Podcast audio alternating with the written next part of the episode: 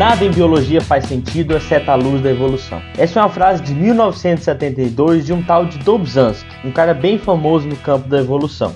Bem, ele era um renomado geneticista, evolucionista e acredite cristão. Aqui a gente não acredita em todas as visões filosóficas dele, mas com certeza essa frase resume a importância da evolução. Bem, para alguns de nós a evolução pode parecer algo bem complicado para entender, principalmente porque muita gente não está familiarizada com o campo da biologia, o que leva também muitas pessoas a desacreditar que a evolução aconteça de verdade. Sem evolução, nada na biologia faria sentido, nós teríamos apenas um amontoado de fatos desconexos. Como é que a gente ia explicar a quantidade diversidade de espécies que temos no planeta. Como poderíamos esclarecer a diversidade de formas, comportamentos que tanto nos encantam os olhos e levam muita gente a pensar como é que a natureza é perfeita. Bem, sob a perspectiva da evolução, não existe essa perfeição nem equilíbrio. Muito pelo contrário, talvez a beleza esteja nas diferenças, nos erros e nas disputas pela vida. Bem, no episódio de hoje vamos tentar entender por que, que a evolução acontece e por que muitos tentam dizer que não.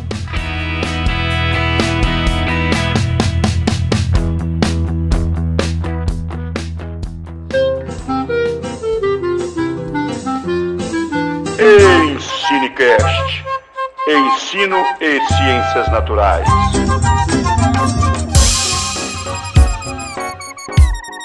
Olá, olá pessoal, bem-vindos a esse episódio do Cinecast pra gente falar de um tema talvez polêmico, um tema para muitos pode ser polêmico, que é evolução. Pro episódio de hoje, antes da gente começar, eu queria mandar um agradecimento pro pessoal da Ascom aqui da UFJ pelo estúdio, eu não podia esquecer disso. Massa o estúdio, hein? Temos toda uma estrutura aqui, pelo menos não tem eco mais, tá bem legal. Então, muito obrigado ao pessoal. Bem, para esse episódio de hoje, para falar sobre evolução, estamos eu, James, isso aí, galera. Estamos aqui mais uma vez, professor Cristiano. Vamos falar de um assunto interessantíssimo, hein? Um assunto que é a base de todo o conhecimento biológico que nós temos aí. Com certeza vai dar o que falar isso daí, hein? Vamos junto. E eu também estou aqui, o professor Iderval. Eu trabalho especificamente com essa área, né? Aí. Acabo ensinando essa parte de biologia evolutiva, que a gente também conhece como evolução. Certo. Qual que é a sua formação, Iderval? É, eu sou biólogo e aí grande parte do a parte do meu doutorado foi na parte de estudo de biologia evolutiva evolutiva e genética de populações, que é na verdade uma outra parte da biologia evolutiva, e eu acabo desenvolvendo trabalhos nessa, nessa área também. Isso aí, então vamos seguir para explicar para todos o que é evolução, como ela funciona e por que algumas pessoas não acreditam nela, né? Ixi, essa parte Mas é! vamos lá!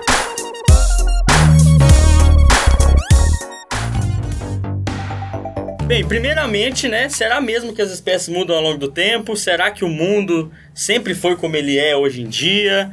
Sempre existiram os mesmos animais e plantas, Derval? Tem muita gente que fala que sim, mas pela teoria evolutiva a gente vê que não. Que na verdade, assim, não eram os mesmos animais, nem plantas, às vezes eles nem existiam. E tudo começa com uma coisa mais simples e vai modificando ao longo do tempo. Então só depois é que nós temos surgimento de plantas, de animais e formas mais complexas né, deles. E, oh, e, e Derval, isso é uma coisa interessante porque quando a gente pensa no tempo de vida do próprio ser humano, a gente vê que grande parte dessa essas modificações elas não conseguem ser acompanhadas. Então isso pode ser uma das, uma das formas que algumas pessoas acabam não conseguindo enxergar o processo evolutivo. Se a gente pensar em seres mais simples, até que é possível.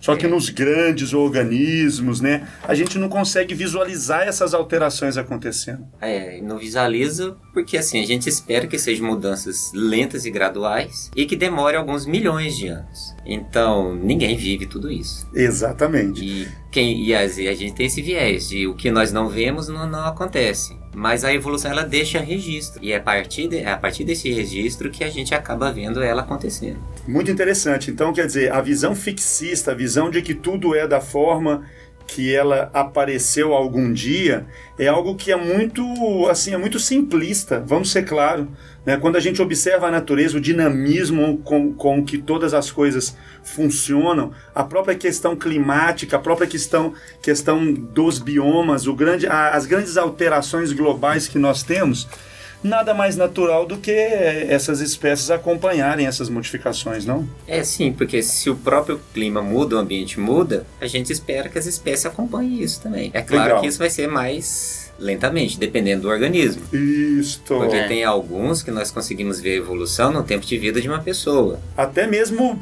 até mais curto ainda, né? É bem mais curto. é.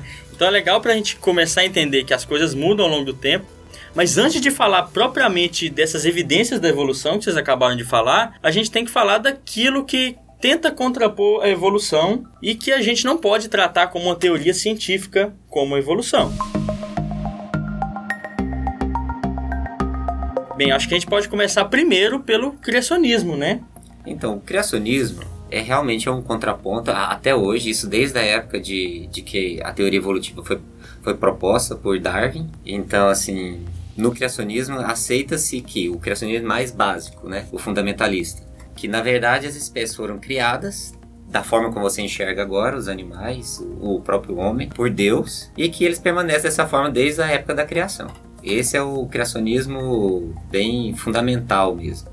Clássico. Clássico. Então, ele, o que, que ele diz? Vamos pegar as principais ideias. Primeiro, que as espécies não mudam. Esse é a primeira, o primeiro contraponto com a teoria evolutiva. E segundo, se as espécies não mudam, elas foram criadas de formas independentes, então nenhuma espécie tem relação com a outra. Elas foram criadas de forma separada. Então, o ser humano não tem relação com nenhum outro animal e o, cada animal foi criado isolado um do outro. Então, essas é, são as, as partes básicas do criacionismo. Isso. Essa, essa parte é uma parte interessante. É interessante por quê? Porque muita gente compara criacionismo e evolucionismo dentro de um mesmo nível de conhecimento científico. Como o James colocou e o Iderval colocou muito bem também, o criacionismo ele entra como uma crença, como conhecimentos que foram repassados a partir de um tempo onde você não tinha uma ciência tão é, detalhada, tão minuciosa quanto, quanto nós temos hoje, diferente do evolucionismo, onde você tem um conjunto de evidências testadas,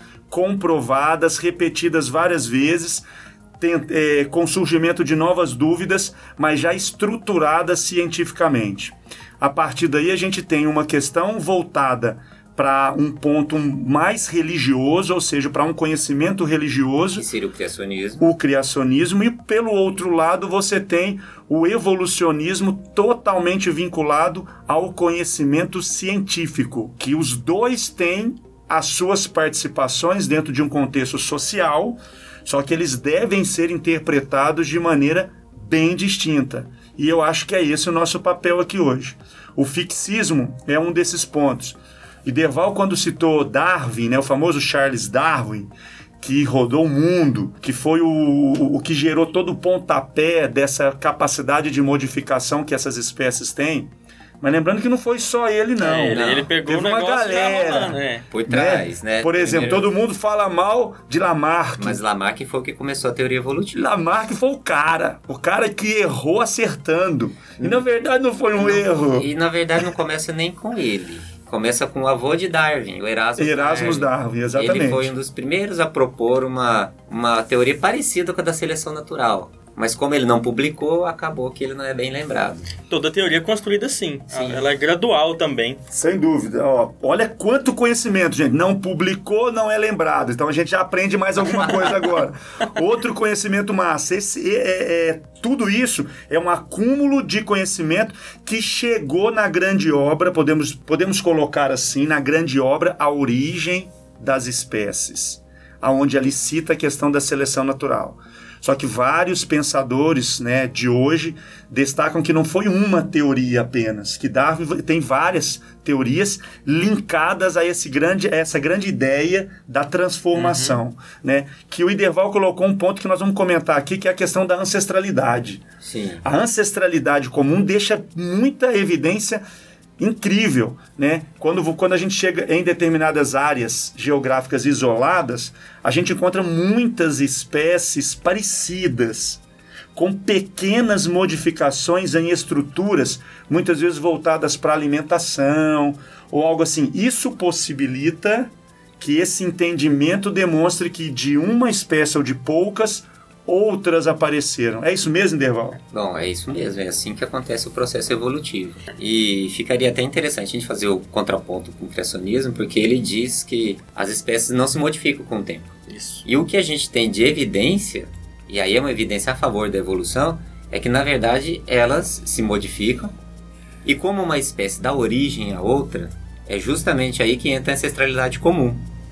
Porque aí você tem uma espécie original e acaba dando origem a outras duas. Bom, só para você, quem estiver ouvindo aqui o podcast, conseguir imaginar, Por exemplo, se você pensar quem, quem toma vacina, aqui no caso, você está lidando na, na sua vida com um processo evolutivo. Quem tomou a vacina da gripe no ano passado teve que tomar uma outra hoje. Hoje que eu digo assim, nesse, nesse ano.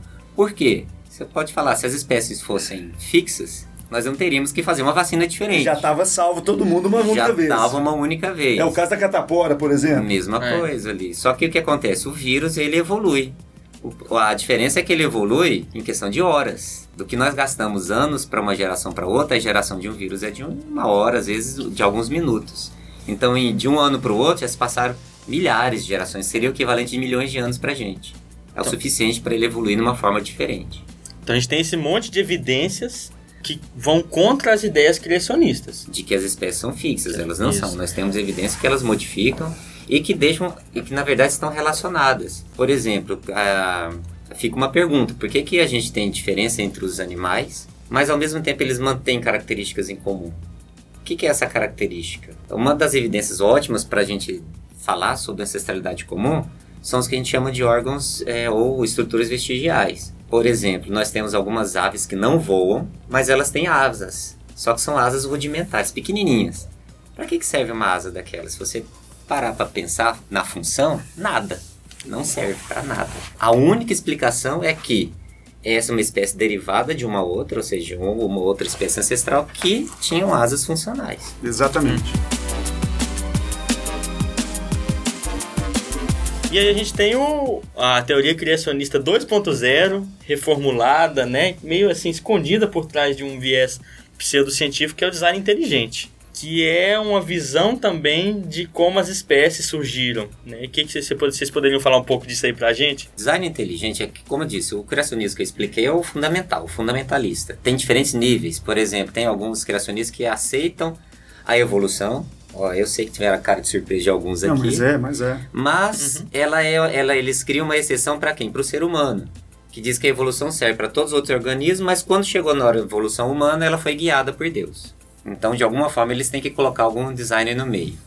Só que é isso, de qualquer forma, não, é, você invocar al- alguma entidade sobrenatural não tem como você testar cientificamente. Então, ela está em outro âmbito, ela está no âmbito religioso. Exatamente. Da fé. Por, por, por isso, da fé. Por mais que você. é, ela, tem, ela acaba sendo meio dogmática. Então, por isso que ela sai do âmbito científico. Mas aí, para tirar essa roupagem é, de relacionada à fé ou relacionada à religião, teve um movimento que ele começou que é chamado de design inteligente.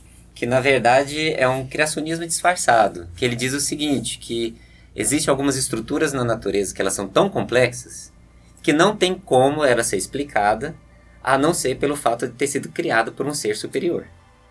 Como, por exemplo, os olhos. Que ele tem cada parte que funciona, por exemplo, tem a íris, tem a lente, tem o fundo do olho que forma a imagem, que nós chamamos de retina.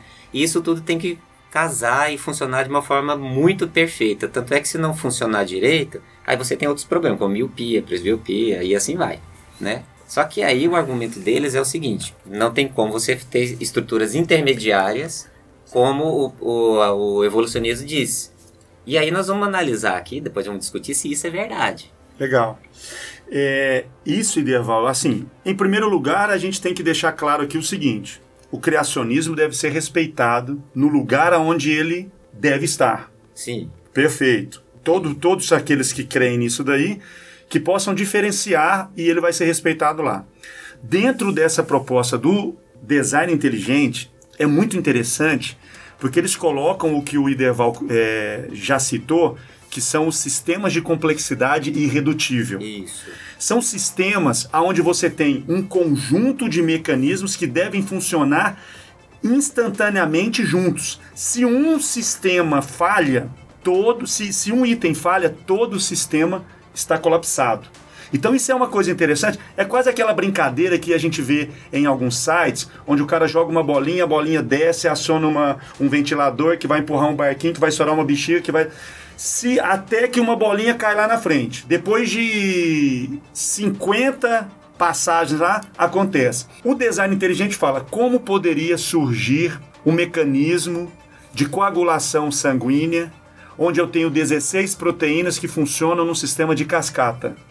Se uma dessas proteínas não estivesse presente, o ser iria morrer de hemorragia. Como isso iria ser selecionado?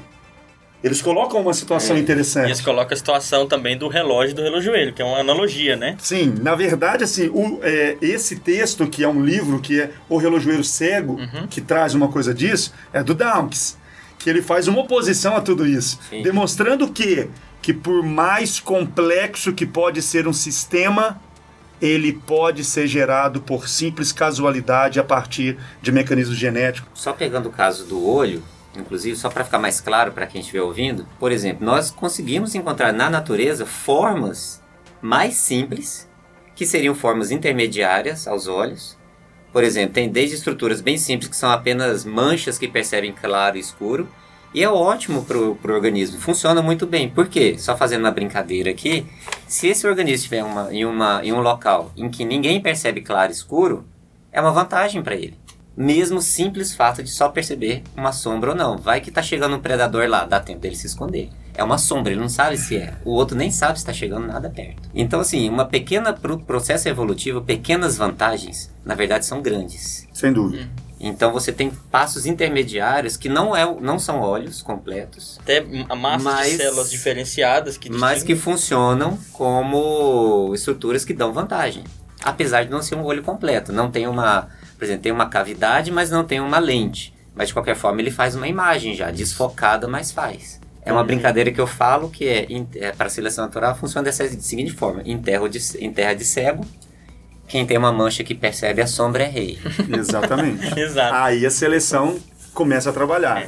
E é legal a gente perceber que a gente, muitos do- dos que defendem design inteligente comparam, trabalham com olho humano, mas existem olhos muito, me- olhos muito melhores do que o olho humano Ah, em muitas sim. espécies. Sem dúvida. Inclusive, nós temos inclusive, é, algumas falhas no projeto. Isso, na verdade, são argumentos bem fortes contra o design inteligente. O próprio olho nosso, ele tem no fundo dele uma coisa que a gente chama de ponto cego. Esse ponto cego, na verdade, é uma falha de projeto. Estrutural. Estrutural, mas que é inerente do nosso desenvolvimento. Por causa do- na- da nossa ancestralidade comum, nós herdamos isso. Então, assim, não tem. A única explicação de você ter esse ponto cego não é porque ele funciona para alguma coisa. Pelo contrário, não funciona. Massa, eu, acho massa. que, e eu acho que porque a gente tem tantas es- explicações alternativas, existem outras, mas essas duas que a gente citou antes são as mais comuns, né? São as mais comuns. E são as mais, eu digo assim, mais que nós temos que dar uma certa importância. Porque, assim, deixando claro aqui, como o professor Cristiano disse, não é porque você está aceita a teoria evolutiva que você tem que abandonar a sua fé. Isso tem que ficar muito claro aqui. Ótimo. Perfeito. Porque são conhecimentos dif- diferentes. Uma coisa é você tá com o seu conhecimento baseado em fé, você pode aceitar, não tem problema. Mas você também pode, ao mesmo tempo, é, aceitar a teoria evolutiva. Porque, na verdade, elas estão em universos distintos. Só para ficar bem claro, por exemplo, um, um tipo de conhecimento pede para que você aceite sem questionar, pela fé. E o outro pede pelo justamente o oposto, pede que você duvide, mesmo que você tenha algumas certas evidências ali. Perfeito. É isso aí. vídeo o tempo todo. E é legal a gente colocar esses, con- esses contrapontos, porque até hoje a gente tem problemas em lidar com essas diferentes interpretações da origem das espécies, né? Assim, E inclusive um problema muito grande em muitas escolas no mundo inteiro, né, em escolas, em âmbitos de ed- educacionais, que é o próprio ensino da evolução, que ainda é conflitante com essas áreas. A gente ensina a evolução no mesmo patamar que o criacionismo, a gente ensina a evolução como muitas escolas, na verdade, nem ensinam, preferem nem ensinar a evolução, Hum. né, que é uma dor de cabeça porque a gente precisa trabalhar isso e falar sobre o assunto. É, esse tema é um tema que a gente tem que ter uma atenção grande. Pelo seguinte, se nós avaliarmos todos os parâmetros curriculares nacionais, se nós avaliarmos os currículos referências do Estado, é, ou, ou aqui de Goiás ou de outros estados, nós vamos ver ali uma preferência e uma clareza muito grande para o estudo da ciência, para o ensino da ciência, aonde você tem evolucionismo. Em algumas escolas que eu, por exemplo, tive oportunidade de trabalhar, em determinados materiais didáticos, principalmente essas escolas vinculadas à questão confessional, independente de qual, de, de qual seja a crença, né? Eu falo assim, se é, um- se é uma escola católica, protestante, espírita, o que for. você percebia algumas informações sendo repassadas com relação ao criacionismo. Tudo bem, é complicado pelo, pelo seguinte: a partir do momento que a gente identifica o criacionismo como não sendo uma ciência, se eu passo a ensiná-lo desta maneira dentro de uma escola, eu estou direcionando para algo que não tem nenhum embasamento sólido. Científico. Científico. Isso. Que é o que deve ser ensinado na escola, sob o meu ponto de vista. E isso tem um outro problema, porque quando. que é o problema, inclusive, do design inteligente. Quando você tenta fazer uma mistura dessas duas áreas, você cria uma coisa que a gente chama de pseudociência. Pseudociência. Ou seja, você não está nem sendo uma pessoa de fé, porque você está tendo que provar alguma coisa através da ciência, para alguma coisa que você acredita apenas. E você nem está sendo uma pessoa da ciência mesmo, porque você está se baseando em alguma coisa que não tem como provar. Você está abandonando as evidências. Você está abandonando as evidências. Então fica uma coisa no meio do... Eu falo que é, pseudociência é um Frankenstein. Exatamente. E esse design inteligente é pro, problemático por causa disso. Ele não, a, a pessoa nem aceita que ela está tendo fé, mas nem aceita que ela está fazendo ciência. Então fica aquela coisa no meio do caminho. É, e, ele, e por que, que a pseudociência pega essa roupagem da ciência? É para ela poder receber o, o mérito que um, um, trabalho científico recebe. A sempre. credibilidade. A credibilidade. Exatamente. E eu acho que isso fica, é, fica sério a partir do momento que a gente identifica, principalmente dentro da universidade, que eu, eu vou chutar alto aqui, mas a partir de levantamentos que foram feitos já faz um tempo, em torno de uns 12 anos, mas que fica claro que a garotada, a molecada que está dentro da universidade não entende o processo evolutivo. Ah, eu vou além. Isso são resquícios Sim. que vêm dessa pseudociência, muitas vezes, Isso. onde eles não conseguem enxergar. Eles até é, é, reconhecem a seleção natural, a evolução, mas eles não sabem o que é, quais são esses mecanismos. Ou o que, que é evolução. Exatamente.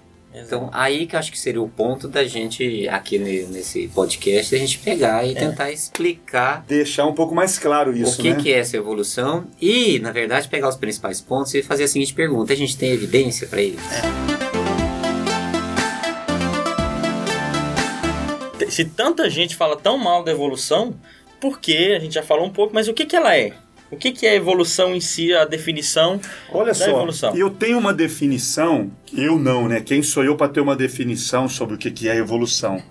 Mas a partir Tá de, de várias leituras, eu posso chegar num, em um ponto muito, muito simples para demonstrar o que que é evolução. Dentro da genética de populações, que o Iderval sabe mais do que ninguém aqui, tem um teorema de Hardy-Weinberg, Aham. que fala sobre as frequências alélicas dentro de uma população. Qualquer população que eu pego de indivíduos de um mês para outro mês ou de um ano para outro ano, dependendo do, das gerações, nós vamos encontrar o que, Ideval? Vai contra a mudança, dependendo. Muita mudança nas frequências gênicas ou aléricas. Se mudou, primeira evidência está aí. Tá, mas, Tá acontecendo. Eu posso não estar vendo ainda. mas pera, uma pergunta que eu tenho, até por aproveitar da genética de populações do Derval, a evolução acontece em populações, certo? Ou indivíduos, igual muita gente pensa que é indivíduo. Ela acontece em populações. Uhum. É, porque o indivíduo, imagina, o indivíduo vai morrer, gente. Ele tá, tá carregando toda aquela informação dele ali, ele vai deixar aquilo, na verdade, para a próxima geração. Então, o que interessa é o que ele vai passar. Ou seja, o que interessa é o que todo mundo tá passando, a população inteira. Mas Não é só o indivíduo. Isso. podemos falar que a população evolui a partir da seleção individual. Isso, isso. Uhum. aí a seleção ela fica em cima do Isso. indivíduo. Exato. Perfeito. Mas População- a evolução, na verdade, quem tá alterando tudo ali é a população. A resposta vai ser sempre populacional. Isso. Quer ver outro erro que o, o pessoal tem o tempo todo? Eu sempre faço isso aqui com eles. Fecha o olho e fala evolução. Evolução. Não parece que você está subindo uma escada já? Todo mundo imagina que está algo É. que tá melhorando. Progredindo. Está progredindo. Evolução não tem direção. É aquela imagem clássica que é, é meio errada, né? do- da evolução humana. Isso, se vocês, ó, imagina aquele, aquela, acho que todo mundo já viu essa figura. Um macaquinho, um chimpanzé, normalmente. Aí começa um, parece um meio macaco, meio É, homem, é, começando a levantar e o outro levantando, de repente chega no ser humano. Tem umas que saem lá do peixe, né? É, que esquece aquela figura, gente. uma- Aquela figura lá, ela passa uma ideia errônea de como a Isso. gente concebe a evolução hoje em dia. Eu vou colocar lá no, no episódio só a título de, de visualização, tá? Só pra vocês verem e escutar E vai esse áudio. colocar embaixo assim, ó, errado. Errado. Exatamente. bem, Aquele é. tipo de evolução que vocês estão vendo, na verdade, aquela camiseta, é, ela estaria correta se Lamarck estivesse correto. Boa. É uma Boa. evolução bem lamarquista. Isso. Exatamente. E aí, dentro desse ponto, onde a gente fala que evolução é um progresso, ela, a gente tenta colocar nela uma direção. E ela não tem. E uma coisa que é muito claro, por exemplo, é, eu me lembro bem, Ideval, quando o Fantástico criou uma, uma série lá, Ah, numa eu época, lembro, de que mostrava é, os insetos do futuro, Do futuro. os, Os animais, animais do, do futuro. Os insetos A iriam caçar as gigante. aves, a tartaruga iria voar. Falei, gente, que loucura. Eu fiquei, eu era criança, Porque a seleção ela acontece a partir de questões é, ambientais. A gente mal sabe como que vai estar daqui a pouco. E, e você quer ver que essa ideia é tão arraigada na nossa mente que uma coisa mais comum que você pode ouvir de qualquer pessoa leiga, que qualquer um aqui vai ter uma ideia de evolução, na verdade. Mesmo que errada, né? Que é perguntar ah, qual que vai ser a tendência do, do dente ciso depois de alguns milhões de anos. Nossa, todo mundo. Você pode ouvir que a pessoa vai falar que a tendência é o dente ciso desaparecer. Desaparecer. Não tem, Não tem como, né? Tem isso. Quem- A gente não tem como prever isso. Não tem como prever. Essa situação, part- par- particularmente, vai nascer muita gente com dente ciso ainda. É. O sexo está acontecendo, os alelos estão sendo passados aí, você não tem mais uma seleção negativa, Não mas nada. você tem outras ferramentas que podem fazer com que isso elimine. Então, esse Então- ponto é interessante. Evolução não é progresso. Evolução é adaptação dos organismos ao ambiente onde eles estão. Não tem peixe, e- não tem peixe sem olho dentro de cavernas? Ou seja, ele involuiu então, Não, porque não ele perdeu o olho. termo, hein, gente? Nem fala esse termo evoluir, Ele- viu? É. Ah, os bigodes são os olhos dele. Então, quer dizer, você tem uma seleção para uma, pra uma característica que não necessariamente né, É, tinha que seguir aquele tem. caminho. Tem uma definição que o Darwin, acho que ele era bom para fazer essas essa revisões, na verdade, se deixar a coisa mais resumida. Ele definia a evolução como descendência com modificação. Ou seja, se a descendência ela se modificava a partir de uma descendência ancestral, isso já era o processo evolutivo. Ele, ele falava isso porque ele não tinha ideia de genes. Isso daí vai surgir depois no começo do outro século. Para Darwin, era simplesmente descendência com modificação. Isso que era a evolução. E até hoje, se você parar para pensar, esse é o, é o conceito, se a gente fosse colocar um conceito mais geral, seria realmente o bem apropriado. Porque ele envolve dois conceitos por trás, escondidos. Primeiro, se você tem uma descendência com modificação, isso significa que essa descendência veio de um ancestral comum. Então, o pilar da, da, da evolução é a É ancestralidade, a ancestralidade comum. e segundo, com modificação, ou seja, os organismos eles se modificam, mas não é só ao longo do tempo, na verdade é ao longo das gerações. Essa que é a parte mais interessante. isso é, um- isso, é, isso é uma coisa interessante.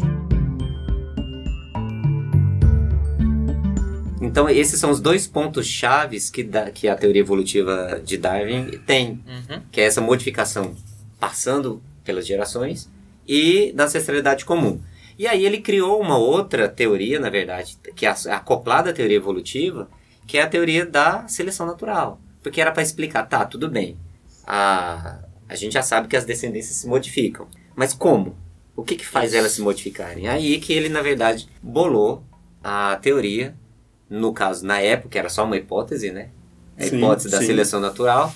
Só que nós encontramos tanta evidências de que ela ocorre hoje em dia, tanta verdade, só relembrando, se você toma antibiótico, e aí a gente tem que modificar antibiótico sempre é porque a seleção natural está ocorrendo. Só um paralelo. O que, que diferencia uma teoria de uma hipótese? A gente fala teoria em casa, você fala pra sua amiga lá, ah, eu acho que ele tá afim de você. Aí, só, aí você vira, ah, mas é uma hipótese, é- quer dizer, uma Ah, teoria. é, Qual que é a diferença? Tem, inclusive, até, uma- até uma coisa interessante, que tem muita gente que rebate a teoria evolutiva, que fala que ela é só uma é teoria. só uma teoria. Exato. Só que, gente, olha, teoria científica, ou uma hipótese científica, não é uma coisa trivial. Quando você transforma uma, te- uma hipótese, que seria, inicialmente a, a de Darwin era uma hipótese, né? Uhum. Só que você começa a arranjar tantas evidências e mostrar que ela existe, por exemplo, nós já demos algumas aqui de ancestralidade comum. Todos os órgãos vestigiais só podem ser explicados por ancestralidade comum. Eles não funcionam, você não pode explicar ele por uma função. Só dentro desse ponto, James, que, que eu acho que vale a pena a gente colocar, a, a, a, a ciência ela é, feito, ela é feita em diferentes níveis. Então a gente pode colocar aqui uma hipótese, seria um dos níveis mais baixos Isso. de uma ideia. Gestacionais. É, eu tenho uma pergunta, eu preciso testar essa pergunta. Mas aí, para ela ser científica, ela tem que ser testável. Não é qualquer proposta que você faz que é científica. Exatamente. Antes disso, aí eu testo essa hipótese, aí eu confirmei essa hipótese. Ah, então ela não é hipótese mais? Não, eu testei uma vez, eu tenho que testar centenas de outras vezes. A partir disso, eu posso chegar ao ponto de ter um achado científico. Maior. O achado já é um conjunto de várias hipóteses relacionadas a um determinado tema que já ganha força. Esse achado pode chegar ao ponto de ter uma tese científica. Essa tese é um conjunto ainda mais forte. O- a gente pode chegar assim, tentando resumir, ser é, simplista, o conjunto de vários achados científicos formariam uma teoria científica. E aí vai só um detalhe: vários achados comprovados. Com totalmente comprovado, senão você coloca tudo a perder. Tudo a perder. Então, olha só, o tanto que uma teoria científica ela tem um peso. Que na verdade ela foi validada em diferentes frentes. Sim, E aí ela tem mais um outro aspecto, uma teoria científica. Ela consegue fazer explicações gerais. Geralmente uma hipótese ela é mais restrita. sim, sim. Agora uma teoria é para explicar geral. Por exemplo, Darwin, a primeira quando ele propôs, ele estudou, ele teve o primeiro insight dele, a primeira ideia, quando ele estudou os tentilhões, lá das Ilhas Galápagos. Então, quer dizer que a, no começo lá ele tentava explicar a seleção natural serviria só para aqueles passarinhos lá da ilha? Bom, no começo seria. Sim. Só que à medida que você começa a observar o mesmo processo em diferentes organismos, por exemplo, em animais, diferentes animais, diferentes plantas, bactérias, então isso acaba ganhando um, um corpo tão grande que ela ganha um corpo de teoria que ela explica tudo muito geral. Só para deixar mais exagerado, na verdade ela explica toda a biologia. Mas tem algumas coisas que a gente pode na teoria evolutiva. Por exemplo, toda a vida na Terra veio de um ancestral comum? Até hoje não achamos evidências do contrário. Sim. A da verdade é uma é o ponto chave da teoria evolutiva é que todos os organismos descendem do ancestral É comum. ciência quase Mesmo histórica. que, mesmo que esse primeiro tenha, vida, tenha, tenha vindo do espaço. É, mas pela esse é panspermia. Não, esse é outro assunto. Não, o- vai o- cuidado, outra ciência É. vindo aí. Esse daí é outro assunto. Mas assim, de qualquer forma, tem alguns temas da teoria evolutiva que nós comprovamos tanto e que servem para todos os organismos vivos do planeta Terra. Exato. E eu acho que agora a gente pode ir pra essa parte. Pra gente pontuar quais são esses conjuntos de evidências que dão essa solidez à teoria evolutiva. Ah, sim.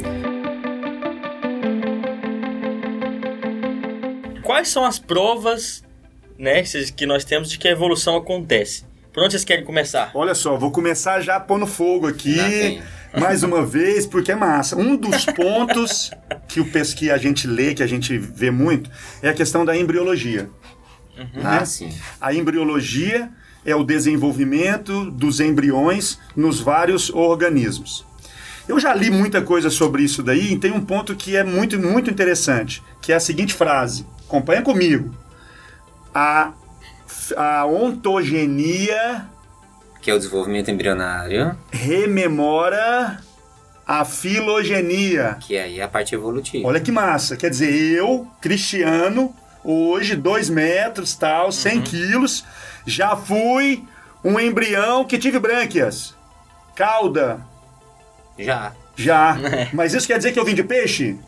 Isso é uma coisa interessante. É um pensamento que nós podemos utilizá-lo, mas ele é equivocado sobre o ponto de vista quando a gente tenta entender o processo evolutivo. Eu não passei Pela no meu de desenvolvimento peixe. embrionário pela fase de peixe. Eu simplesmente tenho um desenvolvimento embrionário que apresentam características dentro desse grupo que eu venho, que são os mamíferos, que vão apresentar essas características nessa fase embrionária. São, só que são resquícios. É, são resquícios. E esses resquícios, a explicação é que vem de um ancestral comum. No ancestral tinha esse tipo de desenvolvimento. Então, por exemplo, todos os vertebrados acab- acabam passando por uma fase de desenvolvimento embrionário que tem o que a gente chama de fenda branquial. Que é na parte, eles têm até outro nome porque está na faringe, mas é uma fenda branquial, que são as fendas faríngeas. Faríngeas. Mas na verdade são fendas branquiais mesmo. Que depois elas fecham e acabam formando a nossa faringe Faringe. tá? Mas nos peixes elas não fecham e fazem justamente o que a gente conhece como brânquias. E tem em anfíbios a gente encontra alguma, algumas, algumas características de cinda né? nas salamandras, né? E aí já demonstra isso daí. Uma coisa que é muito boba da gente ver. Olha para sua mão. Todo mundo olhando para sua mão agora. Quantos dedos tem aí? Pega os vertebrados e me fala no desenvolvimento embrionário se tem algum que tem menos ou mais. Vamos, é, vai lá nos peixes lá. A peixe é meio complicado. Vai nos É, que é, né? anfíbios e dá uma olhada. É. E se o anfíbio lá de trás tivesse. fosse com oito dedos? Tava a gente contando até 16 hoje aqui, ó. Então agora eu vou contar uma surpresa. Os, Fala, Ideval. os originais tinham exatamente oito 16, oito dedos! 18 dedos, sério? É. Aí depois, com o tempo, a gente tem linhagens que elas foram perdendo e estabilizando Ah. em cinco. Legal, legal. Achou o número ideal, talvez. Inclusive, talvez, né? quando você Talvez. olhar, por exemplo, um, um cavalo, uma vaca que tem a fusão, né? É, o cavalo, se dedos, você olhar, parece. Você vai ver um, né? A baleia que tem.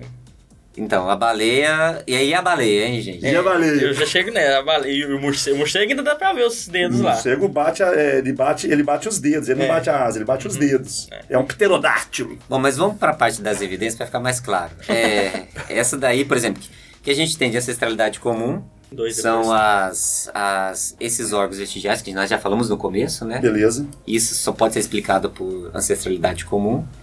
E uma das coisas também é o, o desenvolvimento que a gente acaba tendo uma parte de desenvolvimento parecido entre vários animais.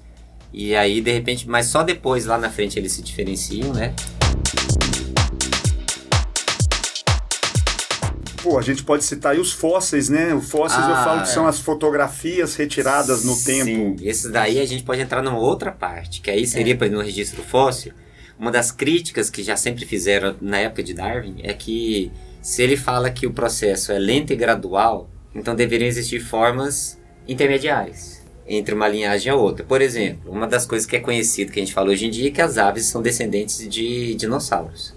Assim, como assim? Impossível. Se você olha um, Archaeopteryx. um, um dinossauro lembra um pouco, mas tem dente, galinha não tem dente.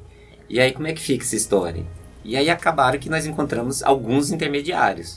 Por exemplo, um clássico dele é o Arcte- Archaeopteryx, Exatamente. Isso. que ele tem estrutura de dinossauro, só que ele tem penas de voo, que é característica exclusiva, até a gente achava que era exclusiva de aves. Hoje em dia a gente sabe que não é. E aí, aí tem outras críticas, fala assim, não, na verdade o Archaeopteryx é uma ave. Com dente, mas é ave. Tudo bem, então você de qualquer forma está admitindo que você tinha uma, uma ave intermediária. Só que nós encontramos fósseis mais antigos um pouco, que são dinossauros, aí não tem dúvida, que não tem asa, mas ele tem pena. Mas não é uma pena para voo. A gente tem fósseis com penas, que é penudo, igualzinho de Uhum. pintinho, sabe? Que é só para cobrir o corpo. Então, na verdade, a gente vê que existem é, formas intermediárias entre os organismos. Que, E- E aí, como uma evidência para nossa para a evolução de que as espécies mudam ao longo do tempo. E dentro desse ponto, né, a gente tem que lembrar que o processo de fossilização ele não é homogêneo ao longo do tempo. Assim, Você precisa de características muito particulares para que o fóssil.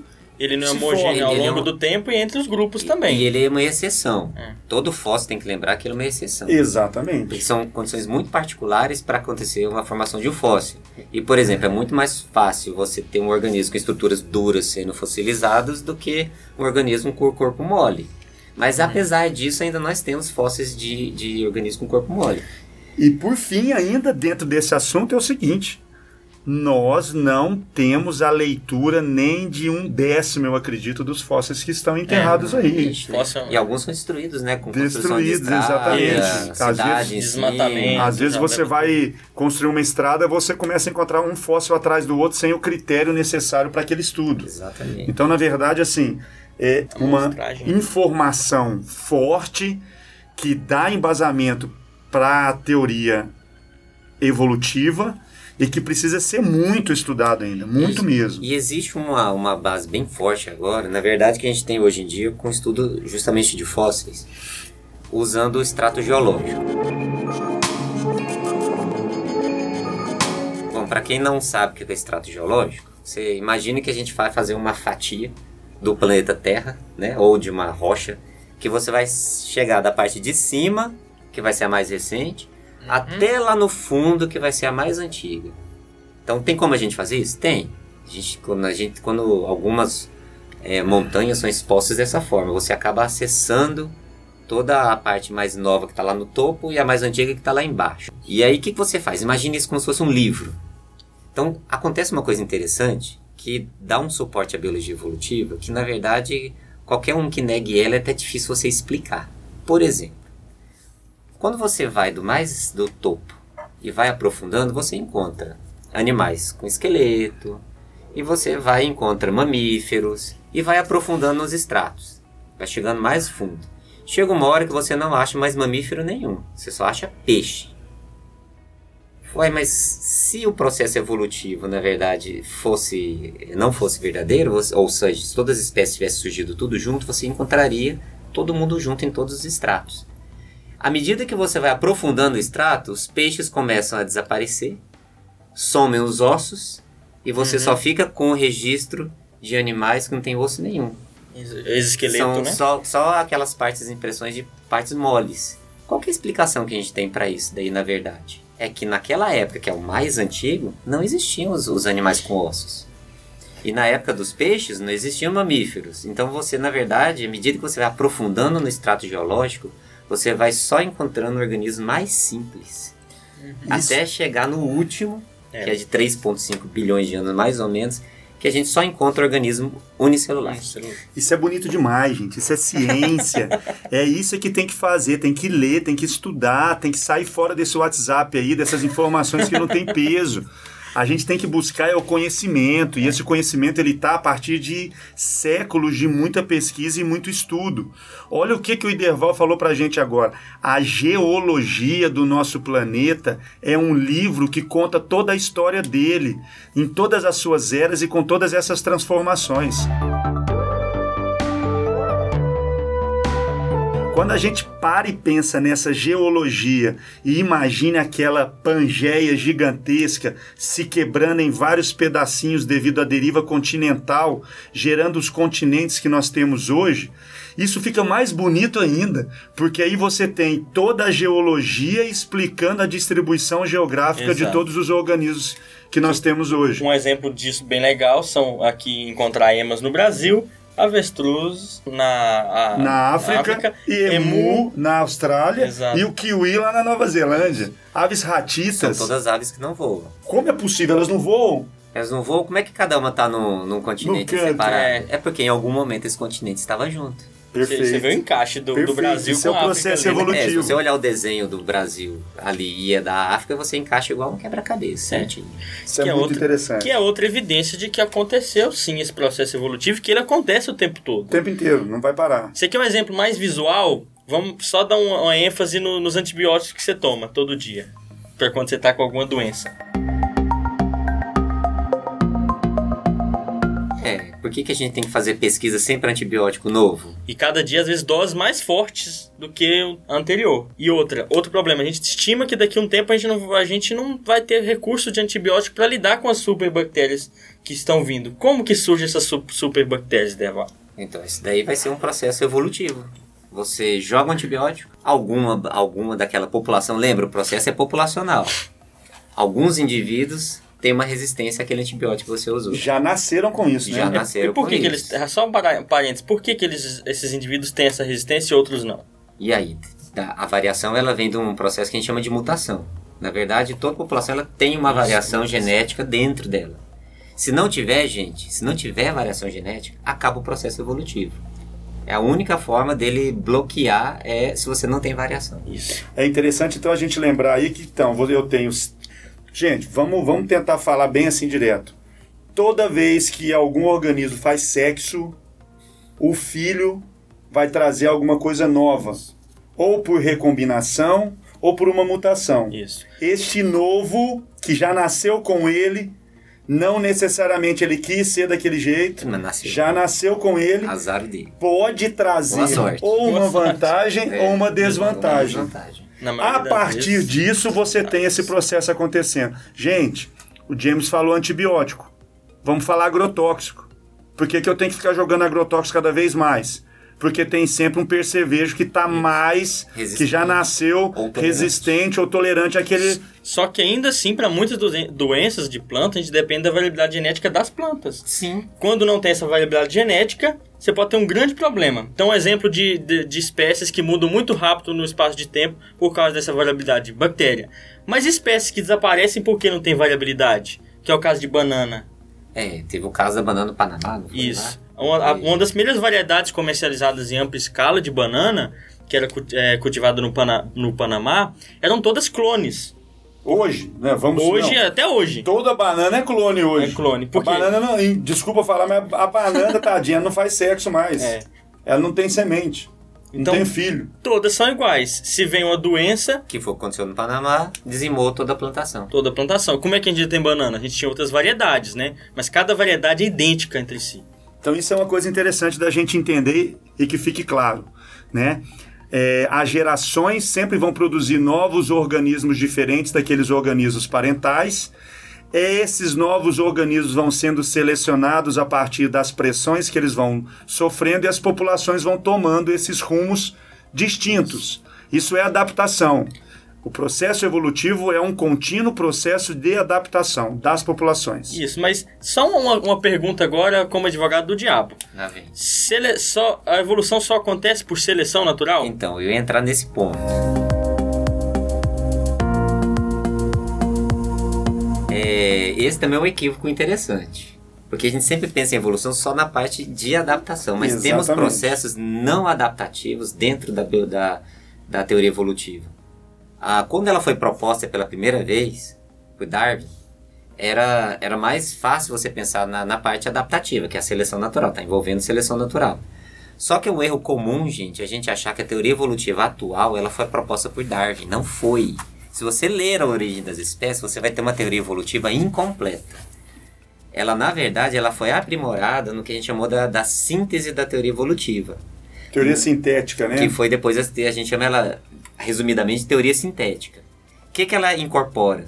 Ela incorpora a seleção natural proposta por Darwin, como um processo para explicar a evolução, só que ela incorpora também a deriva genética, que é um processo ao acaso, então ela, ela não é adaptativa, ela muda as populações, mas, Muda as não- frequências mas sem, sem, nenhum tipo de seleção. sem nenhum tipo de seleção e não importando se é Sorte bom ou mesmo, né? ruim. Sorte mesmo, né? É sorte. É.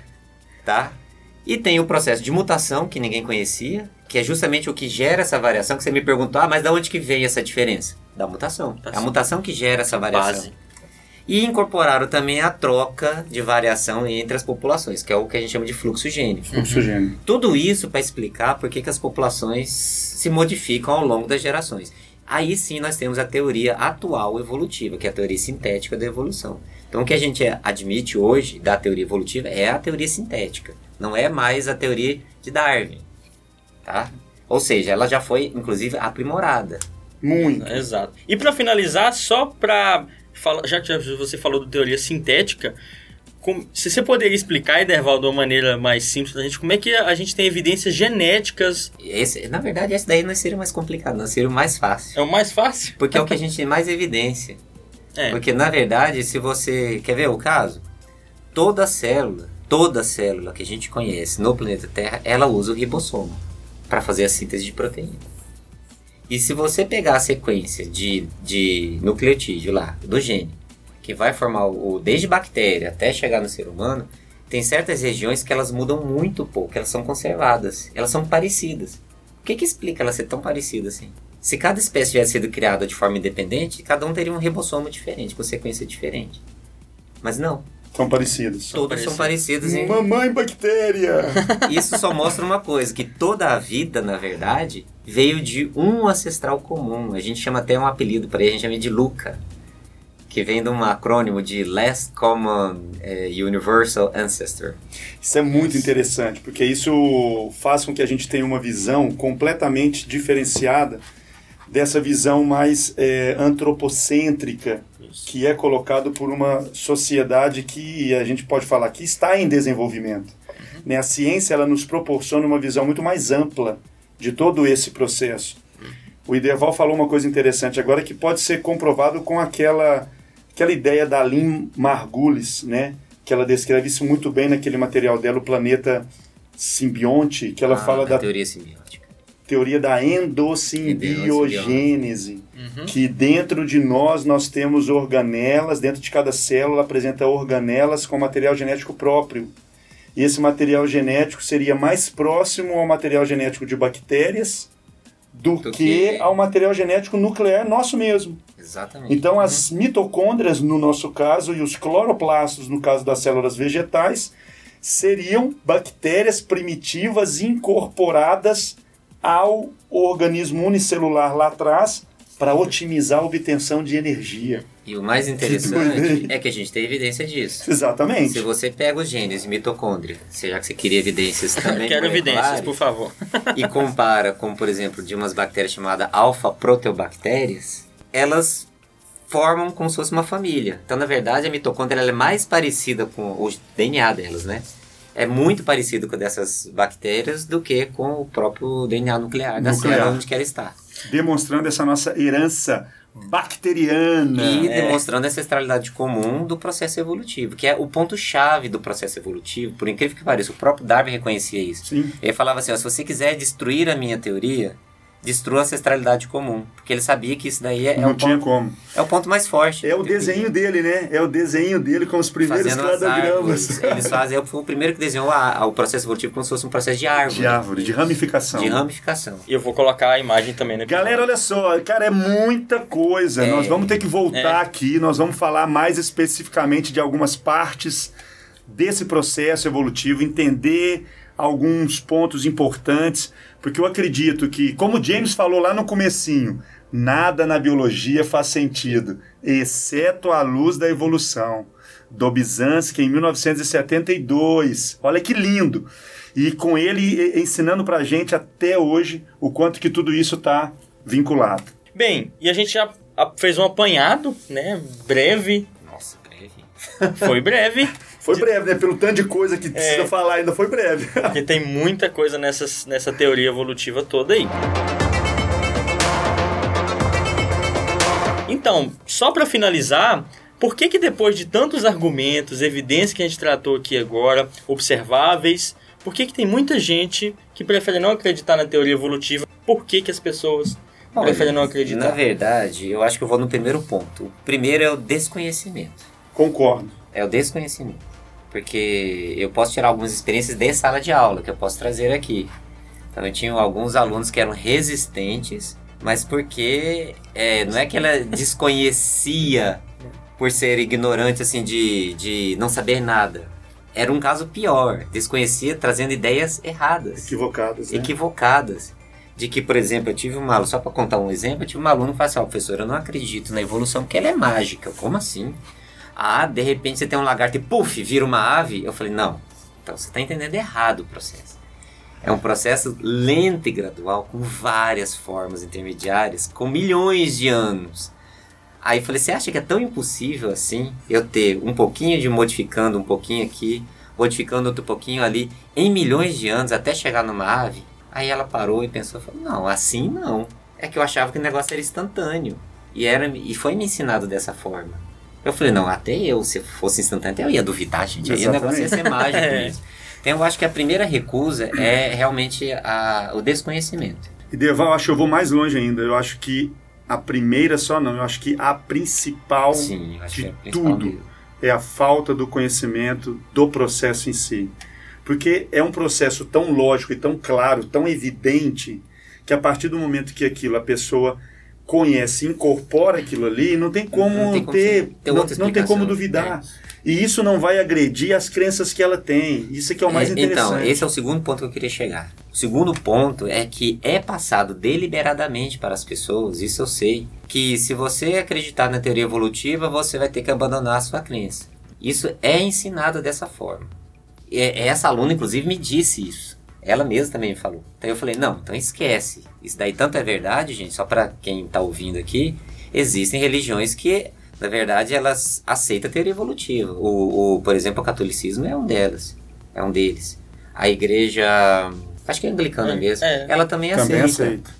Então assim, eles não, eles não, não, eles desacoplaram a leitura do Gênesis, por exemplo, como uma leitura literal. Uhum. Eles pegam ela como uma leitura metafórica. Então, Só assim, colocar cada um no seu lugar. Exatamente. Então, assim, tem, tem não, não existe isso de você ter que abandonar a sua religião porque você está acreditando em teoria evolutiva. Uhum. Esse é o segundo motivo que eu vejo que afasta as pessoas da, da de querer entender. Inclusive, esse é, esse é um caso que é pior, porque você incute esse medo na pessoa, ela não vai querer nem ouvir, Nem tentar entender tentar isso. entender Nem a teoria entender. evolutiva.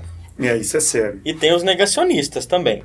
Tem pessoa que, por mais que tenha acesso às evidências, prefere não acreditar nelas.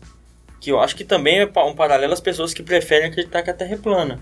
Elas apesar são- das evidências. Apesar das Ao contrário. Isso, ao contrário. Ah, mas isso aí acho que é um. É uma são que exceções. São, São exceções. exceções. que Só eu acho que citar. vivem em Nárnia e, e com- com isso eles tentam buscar as suas Não, próprias explicações. Talvez eles não vão nem ouvir esse episódio aqui. É, Tomara então, que é, ouçam. É, então tem essa parte. Eu acho que acredito que É. esses são pontos bem é, importantes na hora de, de- da pessoa não entender a teoria evolutiva. Beleza. Perfeito. Tem uma, um autor que ele fala, eu só não lembro qual é o nome dele, que ele fala o seguinte: olha, o problema da teoria evolutiva é que a maioria das pessoas acha que entende ela. Exatamente. É porque entende ela errado e aí vai Passa e pra mete frente. o Passa pau tudo e passa aquilo. pra frente. Ó, vou Ok. deixar umas sugestões aqui, ó, pra gente retomar isso daí, tá? Temas interessantes pra gente diferenciar microevolução, macroevolução, Ah, é. reversão evolutiva, Evolutiva. radiação adaptativa, convergência Ah, evolutiva. A convergência é legal. É legal de Bem falar, legal, hein? Vamos, tem. vamos retomar esse tema, galera. É. Vamos acompanhando aí.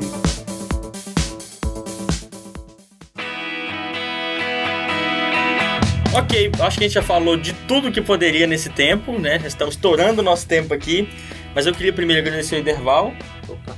tá? Que estava aqui relutante a participar desse episódio. Rapaz, É, olha aí, olha, olha. é até que o negócio é interessante. Olha hein? quanto conhecimento, quantas informações. Ele achou que ele não ia dar conta de estar aqui com o gravador e olha, o cara fala mais que Massa, e bem. massa. Tá? Muito obrigado. Opa, Eu que É. agradeço o convite. Pode ter certeza que você vai voltar aqui, tá?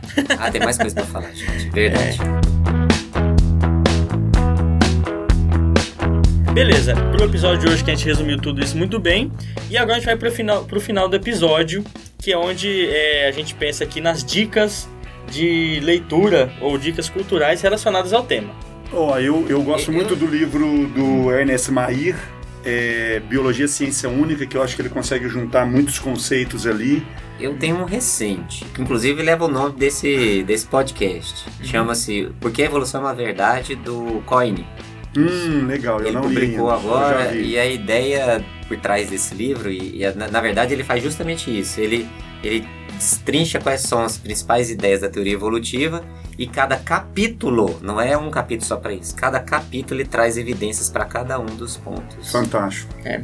Outro, é claro, né? Eu acho que vale a pena ler por, ser, por toda a questão histórica, por todo o peso que teve, por toda a transformação que gerou na sociedade, é o livro do Darwin, A Origem das Espécies, que eu acho que ali é um pontapé inicial para que você comece a entender todo esse processo e toda a caminhada para chegar onde nós estamos hoje. E se você quiser algo mais visual e didático, o- ambos os documentários do Cosmos da década de 70 Massa. e o atual, eles Sagan. têm episódios, Do o do Sega é, e o Sagan. atual do Neil deGrasse, que Massa. trazem de forma visual, num, em- acho que em um ou dois episódios eles gastam para falar de evolução só. Ambos são muito bons, assistam o, do, o Cosmos da década de 70 e o atual. Mas é que vai explicar de forma bem visual para você começar, né? Porque acho que os livros são essenciais. Sem dúvida. É isso aí, então. Muito obrigado, Cristiano, de novo. Valeu, galera. Nos acompanha aí no Ensinecast. Derval. Olha, eu agradeço também o convite. e Agora, agora acho que eu tô pronto pro próximo. Show. Valeu, pessoal. Até mais.